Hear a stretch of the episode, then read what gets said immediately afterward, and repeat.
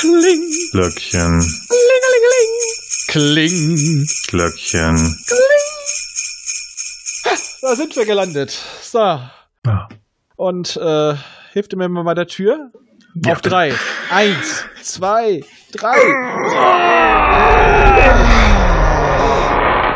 Und wir haben. Ah, Nils ist nochmal dran. Hey. Bekannt. Schon Es wieder. geht um die Mentis. Die Mentis. Oh, das ist auch was Schönes. Die Mentis ist eine Serie. Ja, so wie fast alles, äh, was ich euch schon dargelegt habe und was äh, noch kommen wird.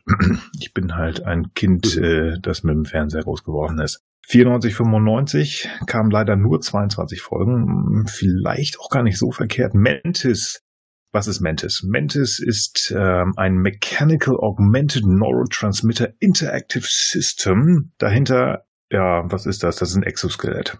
Warum brauchen wir ein Ja. Exoskelett? Weil unsere Hauptfigur Dr. Miles Hawkins eine Person of Color, ich kann das auf Deutsch gar nicht sagen, People of Color, eine Person of Color, sagt man, glaube ich, heutzutage, ist ähm, ein schwarzer konservativer Wissenschaftler und der wurde bei Aufständen von einem Polizeischarfschützen angeschossen. Dagegen versucht er natürlich anzugehen und in dieser Stadt, in der er wohnt, ähm, funktioniert das alles nicht, weil die Polizei so mittelmäßig äh, vernünftig arbeitet.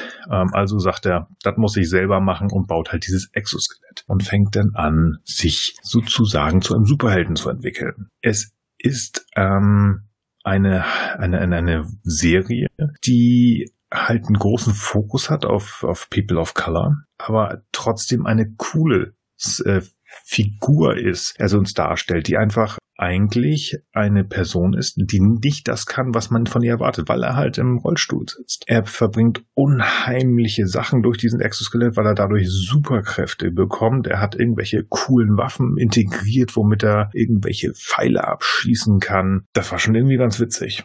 Das war cool zu gucken. Ähm, es hat immer so ein sehr düsteres ähm, ja, Setting gehabt. Natürlich, Superhelden müssen immer in der Nacht sein. Ich weiß nicht, ob das auch produktionstechnische Gründe hatte. Hättest du gesehen, wie billig es ist. Wahrscheinlich.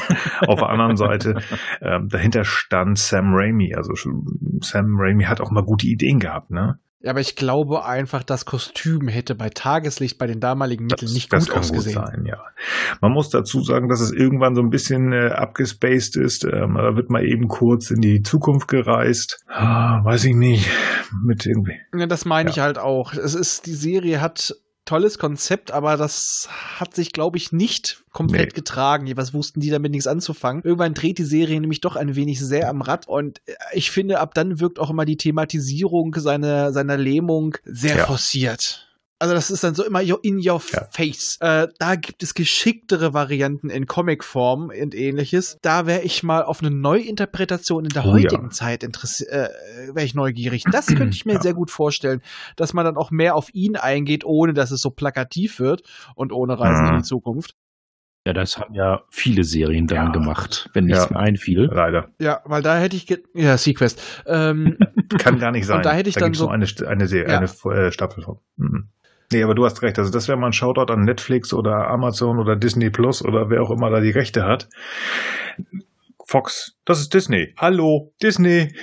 Ach ja, ach ja Mhm. genau, jetzt, jetzt weiß ich wieder, was ich sagen wollte. Vor allem, man könnte damit umgehen, erst gehört er ja zu einer unterdrückten Minderheit, der dann aufbegehrt, aber da, da hätte ich dann gerne gesehen, was mit ihm passiert, weil er dann ja so ein Superheld ist und er hat übermächtige Kräfte, ob das dann irgendwann seinen Charakter Mhm. umkehrt, dass er dann auch mal diese, da die, die Macht kostet, ob er dann auch Ja. verdorben wird. Das Ja, wäre cool das stimmt. gewesen. Also das wäre richtig gut. Das war Ein modern. Ja. umgekehrter Iron Man, wa? Hm. Ja, genau, dass man es ein bisschen psychologischer aufzieht, weil dafür bietet sich der Charakter eigentlich sehr, sehr an. Vor allem, weil er eigentlich alles andere als ein Heldentyp ist. Er ist halt der Nerd, der, der Wissenschaftler.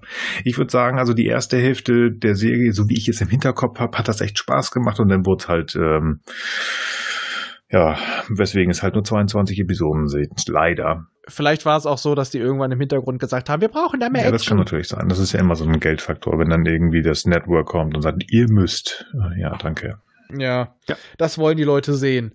Wir hatten, wir haben Marketinganalysten.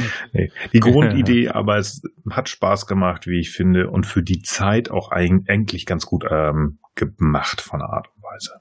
Ja, Hm, doch. Okay. Das war's eigentlich. So dann. Auf, auf und davon und tschüss. Tschüss. Tschüss.